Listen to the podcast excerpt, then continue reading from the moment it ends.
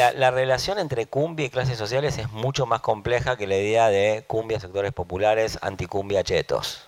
E- es- esa relación no- no va más. La cumbia, por un lado, se instaló en los sectores medios de forma definitiva, generalizada, especializada, con patrones de legitimidad muy diferentes, desde música subordinada para burlarse de ella, pero incorporada al repertorio, hasta música posiblemente legítima, hasta ya diría, estándar privilegiado de elaboración musical. No podemos pensar el baile si no podemos contar con la cumbia. ¿no? En una generación que aparte, de forma contrapuesta a otras generaciones, asimiló definitivamente el valor del baile. Y diría, el valor inclusive, inclusive diría, el valor cuestionador, potencialmente revolucionario del baile. Hay una generación que tiene como lema, si no la puedo bailar, tu revolución no me interesa. ¿no? O sea, la- las que más bailan cumbia hoy, por lo menos en Buenos Aires, son las feministas. Eh, con lo cual, digamos, eh, esa relación entre cumbia, clase, cumbia, contenidos de clase se vuelve realmente complejísima y yo diría también se vuelve más compleja una presunción que nosotros ayer podíamos ver que existía, que es que hay una especie de correspondencia, una música, una clase social, un estrato social, una música. en, principio diría, hay ahí un problema enorme. Lo que hay que empezar a ver es que esa idea de que un estrato social, una música, también se correspondía con ciertos modos de acceso a la producción y reproducción de música, que cambiaron totalmente en los últimos 15 años. Hay, hay un tema, eh, por, ahora este tema yo lo llamaría así, es un problema que haya una relación entre una clase y un, grupo musical o un, estilo musical. No- nosotros no podemos seguir afirmando inocentemente que hay una relación casi de... Hay cierta música que es del pueblo, cierta música que es de los sectores que no son el pueblo. Cambió totalmente. La segunda cuestión re- referida a eso, hay una relación entre afirmaciones sociológicas, análisis sociológicas y juicios estéticos, que uno puede ver cómo funciona esa relación entre análisis sociológicos y juicios estéticos muy fuertemente en el caso de la cumbia. Yo algunos ejemplos les di, pero ahora los voy a recuperar para, para esto que quiero decirles. Con la misma impunidad desde las clases medias, desde los sectores universitarios, desde los practicantes profesionales del análisis sociológico, no digo desde cualquier lugar de la clase media, hemos dicho una cosa y totalmente la contraria sobre la cumbia, sin que cambiara absolutamente nada el material sonoro. En 2000 o, en 1998, 99, 2000, desde esas clases medias, porque aparte hay analistas profesionales que lo decían, que es esta cumbia, esta música es el síntoma de la decadencia de una sociedad. ¿no? Yo me acuerdo porque o sea, yo participé de una experiencia totalmente traumática en mi vida, que fue escribir un libro sobre cumbia con un tipo que pensaba esto y que nos habíamos entusiasmado porque yo podía pensar esto y durante el transcurso de la escritura del libro me di cuenta que eso era una locura decirlo. Y yo me acuerdo que después de, de en algún momento puedo hacer circular las, las versiones previas del libro con comentarios y yo le decía, pero flaco, vos viajás en el mismo patrullero que la policía. ¿No? Pero nosotros teníamos todo un arsenal de conceptos y legitimaciones y posibilidades eh, sociales de enunciar juicios sociológicos sobre eso, que en realidad lo único que hacían era encubrir nuestro prejuicio estético. Básicamente nosotros decíamos que eso sintomatizaba la decadencia de la sociedad y decíamos que era, yo me acuerdo, perdón, ahora voy a evocar la, la conversación de ayer, es, me acuerdo que citábamos un análisis musicológico de la cumbia, ninguno de los dos era musicólogo, que decía que la cumbia villera era una simplificación de la forma musical de la cumbia, que a su vez era una simplificación y no sé, era toda la simplificación de la simplificación de la simplificación. Pero básicamente lo que nosotros usábamos era una posición social de relativa preeminencia para transformar en juicio sociológico negativo, que aparte era juicio social negativo, un puro preconcepto estético.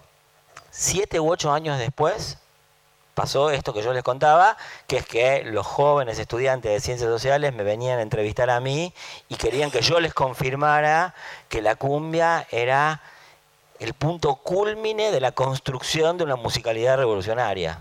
Si, hay algo que yo puedo sacar de, eh, conclusión de este recorrido que les mostré antes y que ahora sintetizo es que nosotros tenemos muy mal planteada la relación entre juicio estético, juicio sociológico y juicio social, que, digamos, en general nos montamos sobre la legitimidad de las posiciones profesionales y, la contingencia absoluta de los consensos analíticos para hacer juicios estéticos que esos sí son verdaderas acciones de clase. ¿no? Acción de clase para combatir la cumbia en tanto música popular, disfrazado de defensor del verdadero interés popular.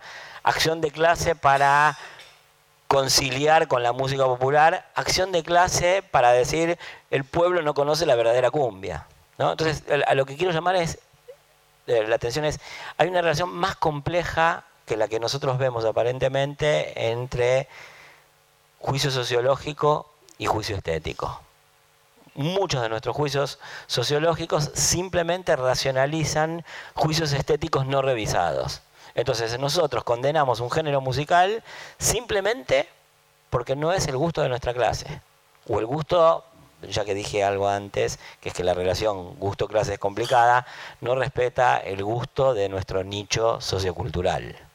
Tercera cuestión que quería decirles acerca de la relación música, clases sociales a través de la cumbia, y que esto sí me parece que sí se puede decir, porque hasta ahora dije, es problemático afirmar la relación una música, una clase, es problemático hacer juicios sociológicos sin revisar los presupuestos estéticos que nosotros tenemos, sin relativizarlos, sin darnos cuenta que somos, eh, a través de esos juicios estéticos, eh, dañinos actores de clase lo, otro que sí quiero decir es, si hay algo que muestra todo este recorrido que hice de, la cumbia, es que la cumbia tiene un lugar en la sensibilidad musical de la ciudad argentina que todavía no ha sido, voy a decir una palabra horrible, dignificado, reconocido, subrayado. ¿no?